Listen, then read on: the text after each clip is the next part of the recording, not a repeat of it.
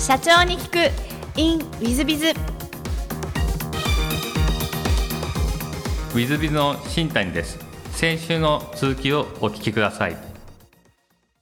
で2012年に株式会社グローバルレーサーにご入社されてるんですがこれはどういった経緯でご入社されたんですか？えーとですね、2012年といいますと,、えーと、本当にそのクラウドサービスといいますか AWS だとかセールスソースだとかっていうものが非常にこう市場をこう活況にしてた時代背景だったと思うんですねでとはいえもののあのいわゆる SI ベンダーのその割としっかり大手の企業さんはまだそこまであのクラウドっていうものに対して真摯にこう取り組んでき始めたか来てないかそれぐらいの時期だったと思うんですね。でやっぱりこのクラウドっていうものに対するあの市場に対するインパクトっていうのは非常にでかいなっていう思いがありましてやっぱりそのど真ん中でこう自分のあの環境を置いてその中でこうあの自分を高めていきたいなっていう思いが非常にこう強くありましてグローバルウェイっていう会社が、まあ、当時はあのいろんなこうまあ、知人の知人みたいなあのメンバーがやっていた会社なんですけれども、まあ、そこであのそういったこともやっているよということであのそのグローバル A という会社を選択をしましてあのそこで、えーと、事業を牽引してたという形になります。なるほど。その後あの2018年デロイト・トーマツコンサルティング、えーまあ、これも世界的有名なコンサルティング会社だと思うんですけども、はい、そちらに移られてるんですがこれは何か経緯があられたんですか？えーとですねあのー、まあ、グローバルアイという会社は非常にいい会社だと思ってましてそこでその自分がビジネスを牽引したこと自体にその何の不満もなくてですねあのすごくあれだったんですけれども、まあ、当時私辞めた時42歳だったんですけれども、まあ、自分の人生を4550っていうところを考えていった時に限られたお客様と限られた仲間とっていう形でこうあの自分のビジネスをやっていくというところに対してもう一つこうブレイクスルーがあの欲しい必要だなというふうに思いましてそれは自分の示唆を上げるという意味でももちろんそうですしもっといろいろなさまざまな才能を持った能力の豊かな方々と出会いもしたいとかいろんなお客様とお話をしたいとか、まあ、そういうあの非常に思いが強くなりましてあの一回その自分のあのキャリアというものをちょっとリセットしてあの新しいあの環境でもう一回頑張りたい、まあ、いわゆるリセット願望ってやつですね。あのそういったものにこうあのがこう自分の中で湧きまして転職をする経緯になってます。で、まあ、その転職をする際にどの業界業種会社がいいかなって思った時にやはりその自分があの目標としてはできるだけ短い期間にあのできるだけ多くの人材と会いたい、方々と出会いたいっていうのがありましたので、まあ、そういったことを達成するにはコンサルティング会社が一番いいかなっていうのがあったのとあとはもともと私もあの PWC とかにおりましたのであの非常にその辺のスキルはあの自信があったというのもありましてあのコンサルティング会社というのをあの選んでおりまして、まあ、その中でもあのできるだけ人がいないところに行きたかったので PWC に元いたメンバーとかそういうのができるだけいないところであのデロイト・トーマスコンサルティングというのが一番あのフィットしておりまして、まあ、そこにあの入社させていただくことを今日決意をいたしましたというところですね。なるほど。ありがとうございます、はい、で2020年に、えーとまあ、お戻りになって社長にご就任ということなんですが、はい、これはグローバルウェイさんから戻ってこいみたいなそんな感じでいらっしゃいますえー、っとですね、まあ、両方あったんですけれども、えー、っとまあ、いわゆるあのデジタルトランスフォーメーションみたいな、まあ、最近こうあのよく言われてるキーワードですけれどもあの、まあ、デロイトみたいなあの会社がですね、まあ、そういったコンサルティング会社みたいなあとはさまざまなあの IT ベンダーとか SI 屋さんとかがさまざまな技術とか知識とか経験を持っていろんなユーザー企業さんをこう引っ張って牽引をしてあのそのトランスフォーメーションの実現に向けて動いているっていうのも一つのその形かなというふうには思ったんですけれども、まあ、その中でやっぱりその永続的な活動にしていこうとするとユーザー企業側にしっかりその人材が採用されたりだとか育成されたりだとか、まあ、そういったところがやっぱり目指すべきところかなというふうに思いましてでこのまま自分がそういったコンサルティング会社の立ち位置に立ってそういった先進的なところを牽引していくっていうのも一つの自分の道ではあると思うんですけれどももう一つそのしっかりそのユーザー企業側で永続的な仕組みとして人が採用されたりとか育成されたりだとか、まあ、そういったところになんか自分の活動の軸足を一つ置くのも私の人生の一つかなというふうに、えー、と思いまして、まあ、その辺の話を、あのー思いが強くなってきたっていうのがありましてそこで私もそのグローバルウェイという会社のあの、まあ、現会長の、まあ、カカムというのがいるんですけれども、まあ、そのあのカカムとそういう話を少しをしていたら、まあ、グローバルウェイからもじゃあ起任してあのそういったところをチャレンジしていってもいれないかっていう話がいただきまして、まあ、そこがちょうどタイミング的にはあの愛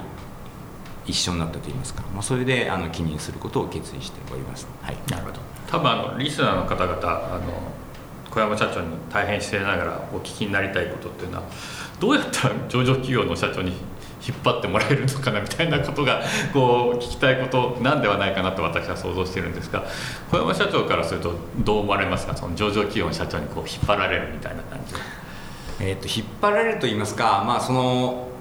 まず上場企業の社長さんになるっていう社長になるってこと自体はまあ、非常にこうまず自分が何をやりたいかとか自分がこう何を成していきたいかっていうことがまず大前提としてすごく大事だと思うんですね。そこにこうしっかりとした思いがあって、あのー、それに対してこう自分がこうやっていきたいっていう思いがまず強いかどうかっていうのが私はやっぱ一番大事だと思いますしあともう一つは社長だけでやっぱ何もできませんからあのやっぱりいろんなあの支えてくれる人たちがいて社員の皆さんがいて、えー、そういったところでやっぱり会社っていうのは成り立ってますので皆さんのやっぱ意見を聞いて、まあ、そこをしっかりこう皆さんの、えー、働きやすい環境にしてしっかりそれが結果につながっていけるように何かこう方向づけていけるようなあのメッセージが発信できたりだとかあのモチベーションの向上が仕掛けていけたりだとか何かそういうことに対してあのしっかり向き合っていけるかどうかっていうところが、まあ、一番大事なんじゃないかなと私は思います。ありがとうございます、えー、そうしましたらえー、グローバルウェイ様の事業内容をぜひですね、えー、ご説明いただければと思っております。あわかりましたえーと、グローバルウェーはですねあの大きく3つの事業をやっているんですけれどもあの本当に3つあるんですがやっていることはシンプルでございましてあの2つはですね今までずっとやっておりましたその人と技術という2つの軸であのサービスを展開しております。で人というのはあの主にメディアの運営をこうやっているんですけれどもその中で最近ですとやはりさまざまな企業における、まあ、デジタルトランスフォーメーションにおける人材不足だったりとか、えー、そういったところに対してしっかりこうあの適切な人材が採用されていくと。企業様にとってもあのそれがあの一つ大きな支えになっていくというところがありますし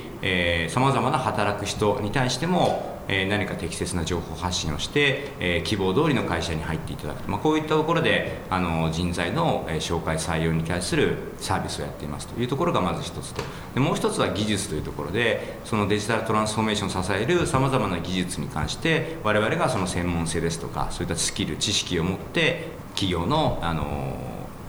変革の支えをしていくというのがあのもう一つの軸になりますと。で最後に一つがこれはあの子会社のタイムチケットという株式株式会社タイムチケットがあの実施をしている事業になりますけれども、まあ、その中で、まあ、新しい技術だとか新しいその人の働き方だったりとかっていうものが体現できるような何か新しい、えー、評価経済だったりとかサービスを作っていくということで、まあ、C2C ですとか新しいその B2C のプラットフォームだったりとか何かそういうところをこう作っていくというところで新しい、えー、価値を見つけていくというところがあの最後の3つになりますので、まあ、こういったあの3つそれぞれですねあの特色を持ってやっておりますし、まあ、我々の事業体形態としてもそれぞれがやっぱりこう単独で構成されているものでもありませんのであのしっかりシナジーを生かしてあのまあ、例えば技術でサポートをした後にその後その永続的な活動がうまくいくように、えー、さらにそこに人をご紹介するとか、えー、そういった教育を支援するとか、まあ、そういう活動も含めて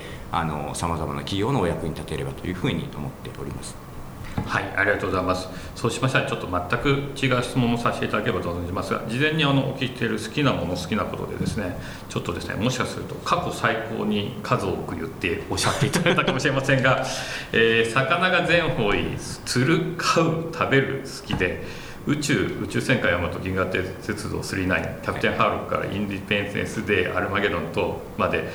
というのも好きで最近は植物の飼育野球をすること釣りマラソン山登りゲームというふうにねお答えいただいて多分こんなにお答えいただいたのはあの初めてぐらいなんだですがやっぱりあのあの、えー小さい頃のお話を聞いても割と好奇心旺盛でいらっしゃる。あ好奇心旺盛ですね。はい。なんかあの そうです。何でもチャレンジする感じあそうですね。何でもあのチャレンジしたいっていう思いがありまして、うんあのそうなんです。で好奇心旺盛すぎてあの小学校生の頃とかはあの学校にもちょっと行けなくなっちゃうぐらい好奇心旺盛でして あの学校行かないってどういう感じなんですか？昆虫取りに行ってたりとかあそうです。あの途中でこう珍しい昆虫が飛んでくるとそれを捕まえることの優先順位が上がってしまうので あと冬とかはですねあのいろんなところにこう池に氷が張ったりとか、まあ、そうするとそっちの優先順位が上がってしまうんであの学校の優先順位が下がってしまうんですよなるほど。なるほど。その中でも注目した魚があの釣るのも飼うのも食べるのも好きってらっしゃそうるですね。あの、まあ、魚釣りはあの先ほども少しお話ししたかもしれませんが父親が昔からやっておりまして海によく連れてかれてあの魚釣りみたいなことも本当に幼稚園ぐらいからずっとやってやらせてもらってたのであの今でもあのいろんな魚釣りに出かけるっていうのは結構好きですし、まあ、それがあの、まあ、踏まえてるのかあれなのかわからないですけどその観賞魚を飼うとかああいうのも結構好きでして、まあ、その植物にもちょっとつながるんですけど何かこう飼育する時にはなんか無表情な方が好きなのかもしれません。なんかこうなんていうんですかね。あんまりリアクションがない方が好きなのかもしれません。はい。じゃあ犬とかよりはどちらかというと魚とか魚とか植物とか、はい、植物とかそっちの方が好きで何かこうなんていうんですかね。自分がこううまくやれば、まあ、それに対してこうフィードバックがなんとなくこう分からないながら得られていくみたいなところであの結果が出なければまたこう何が悪かったのかなみたいなことを考えて 例えば植物とかそうなんですけどあの最近あのいろんな植物にこう水やって育てたりとかしてることが、まあ、これはあの最近家にいることも結構多くなってきたっていうのももちろんあるんですけど手間かけられるっていうのがあるんですけどあの物を言わないのでうまくできたかどうかって難しいんですよね。結果でしか分かんないと言いますか結果的に枯らしてしまったりだとかあのそういうこう試行錯誤を繰り返していくのがこう何が悪かったかな？じゃあ次はこうしてみようかなみたいなのが 最近結構面白くてですね。このままいくとあの60ぐらいには私盆栽やってんじゃないかなとかちょっとあの 自分の将来が若干見えてるんですけども、はい、そういうのが結構最近楽しいですね。ありがとうございます。えー、とで座右の銘もお聞きしまして、えーこれも素晴らしいんですが失敗に向き合うこと。何度も失敗しつまずいても情熱意を失わない。その先になるのが成功とのことでこちらを選ばれた理由というのは何かございますでしょうか？基本的にちょっと逆みたいな話をしますけれども、あのまあ、私自身も含めて、まあ、会社もいろんな方々もおそらくそうだと思うんですけれども、まあ、人が何か成長するっていうのはやっぱりこの成功体験を得るっていうことがやっぱり私は一番大事だと思ってます。であの何か成功した時に自信を持ってそれをもとに次のチャレンジに向かっていくっていうことがやっぱり人が成長していくステップかなというふうに思うんですね。でただその成功する時にどれだけその伸び幅があるかっていうことは、まあ、その成功のためにしてきたたくさんの失敗に対してどれだけ向き合ってきたかっていうことがあの一番大事かなっていうふうに思うんですね。で、まあ、そこに対して今回ダダメだった何がダメだったんだろうって言ってじゃあ次はこうやってチャレンジしてみようと。その積み重ねが最終的にこう成功につながるのかなというふうに思ってましてその失敗と向き合うってこと自体をこうだんだん人間ってしなくなっていくと思うんですよね。年を取れば取るほどあのなんとなくこう成功していく道筋みたいなところが見えてきて自分がこうやれることやれないことっていうのもなんかこうちょっとこう選別してしまっていくようなところもあってなのでやっぱりちゃんと失敗をして失敗に向き合って次のチャレンジをしていくっていうことはやっぱり負けないようあの忘れないようにしていきたいなというふうに思いますしあとはこれはあのすごくあの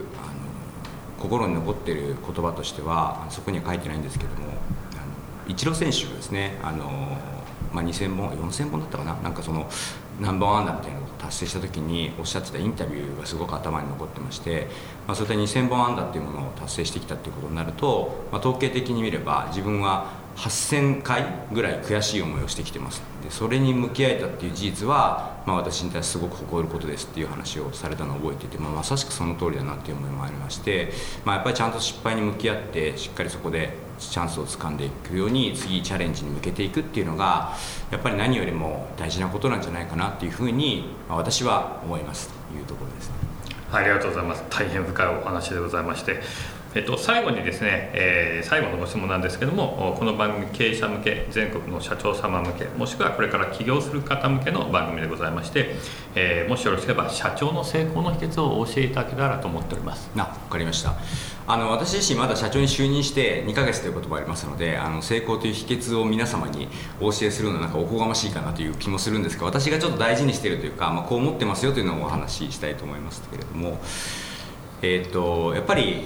社長という職業自体はやっぱり会社の経営の中でもトップに位置づけしますしやっぱりその社長の器自体が、えー、いろんな会社の器直結する部分もあるかと思いますのでやっぱりその自分が成長するだとか自分がチャレンジして自分が次のステージにもっともっとこうあの上行ける、えー、それがそういう気持ちがあるかないかっていうのがやっぱり会社がもっと成長して上行けるかっていうことにやっぱ直結しますというふうに思いますしそれのためにやっぱり自分も誰よりも成長していきたいなというふうに思います。なのでその子に対する向上心というか、まあ、自分はまだこんなもんじゃないまだまだやれるっていう思いをどれだけ持っていけるのかっていうのがやっぱり会社の成長にも直結するんじゃないかなというふうに思いますしでそのためにやっぱり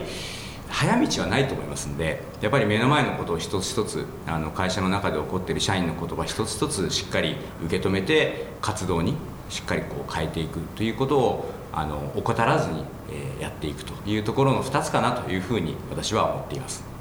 ありがとうございます。まあ、大変勉強になるお話でございました。リスナーの皆さんも本日はお忙しい中お聞きいただきまして誠にありがとうございました。ぜひ皆さんを参考にしていただければと存じます。小山社長様、本日はどうもありがとうございました。どうもありがとうございました。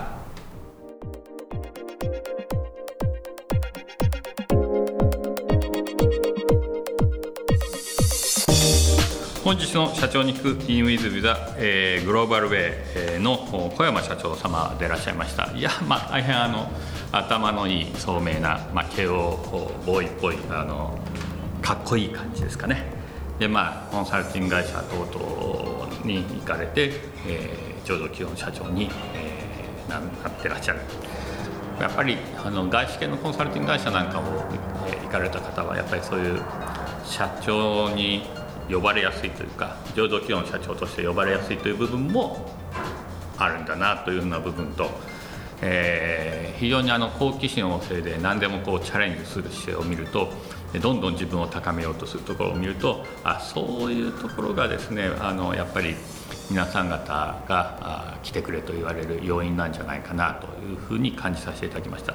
えー、昔あの玉塚さんのローソンとかの社長やられた玉塚さんの講演もうちでお願いして、やらせていただきましたが玉塚さんもそういうタイプのタイプですよね、えー、非常にチャレンジで好奇心旺盛で一生懸命勉強して自分を高めようとして誰もがいろんな人がこの企業の社長やってくれないかというふうに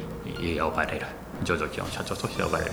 えー、小山社長もそういう感じの感覚でございましてまあやっぱり頭のいい方で勉強努力してチャレンジしている方々っていうのはそういう感じなんだろうななんて思って私もそういうふうにもっともっと好奇心旺盛にチャレンジしていかなきゃななんていうふうに思った次第でございます、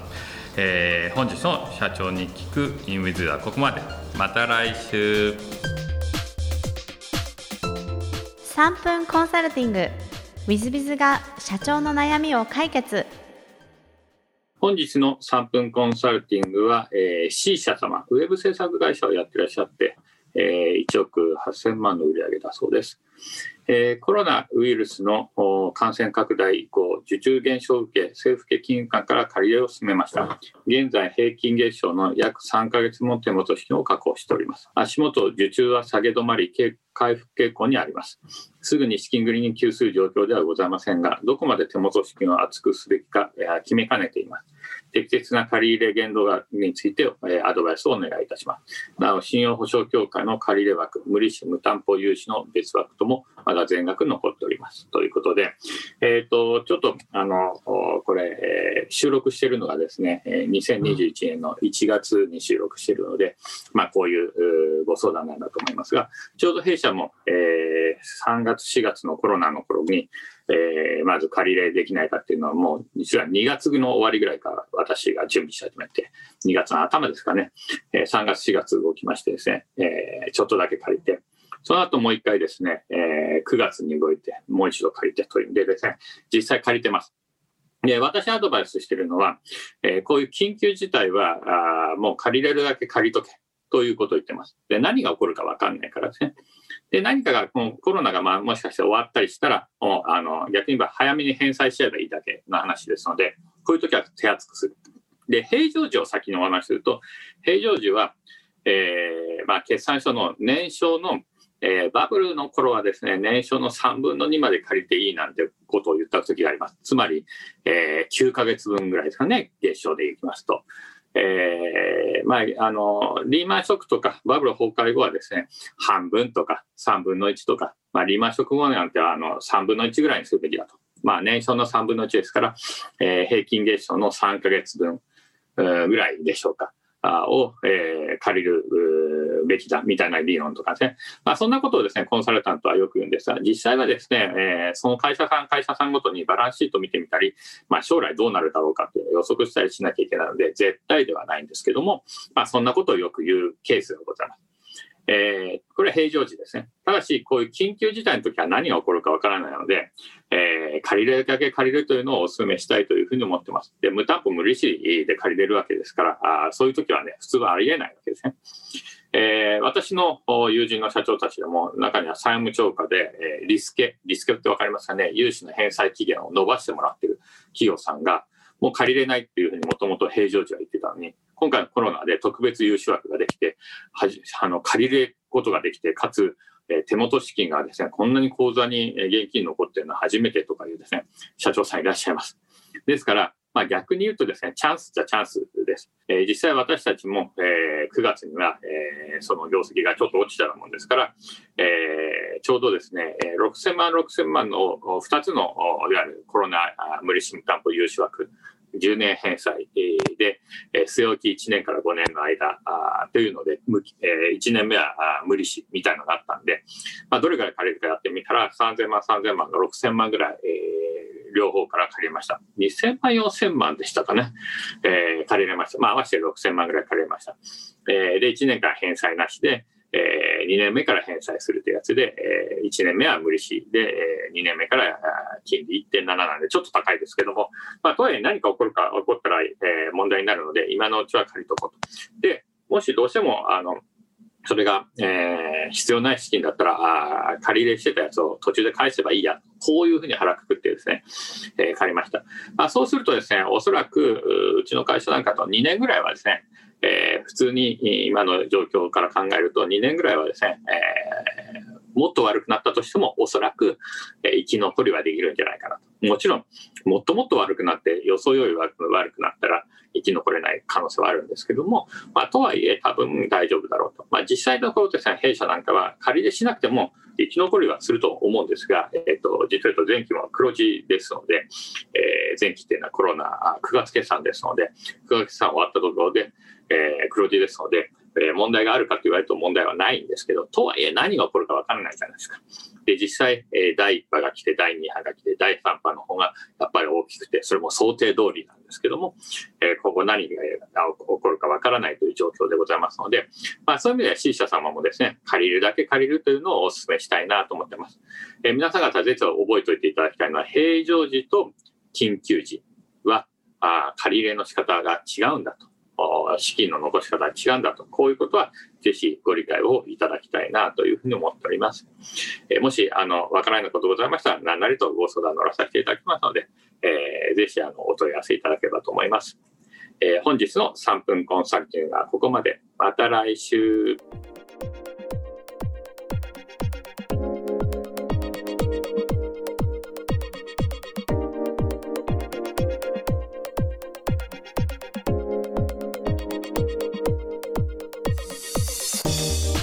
本日も社長に聞く in WithBiz をお聞きくださり誠にありがとうございました、え、この番組は2017年1月から毎週配信を続けております。これまでにたくさんの成功社長成功経営者のインタビューをお届けしてまいりました。その内容は全てテキスト化いたしまして私ども WithBiz が運営するウェブサイト経営ノートでも閲覧いただけるようにしております。音声だけでなく文字で読み返すことで新たな発見や気づきがあり皆様の会社経営に役立つヒントがきっと見つかるのではないかと思いまして、えー、サイトの方にもさせていただいてます。是非ネット検索で経営ノートスペース社長インタビューと入力いただき経営ノートのサイトをご覧になっていただければというふうに思っております。本日の社長に行く e ンウィズではここまで。また来週。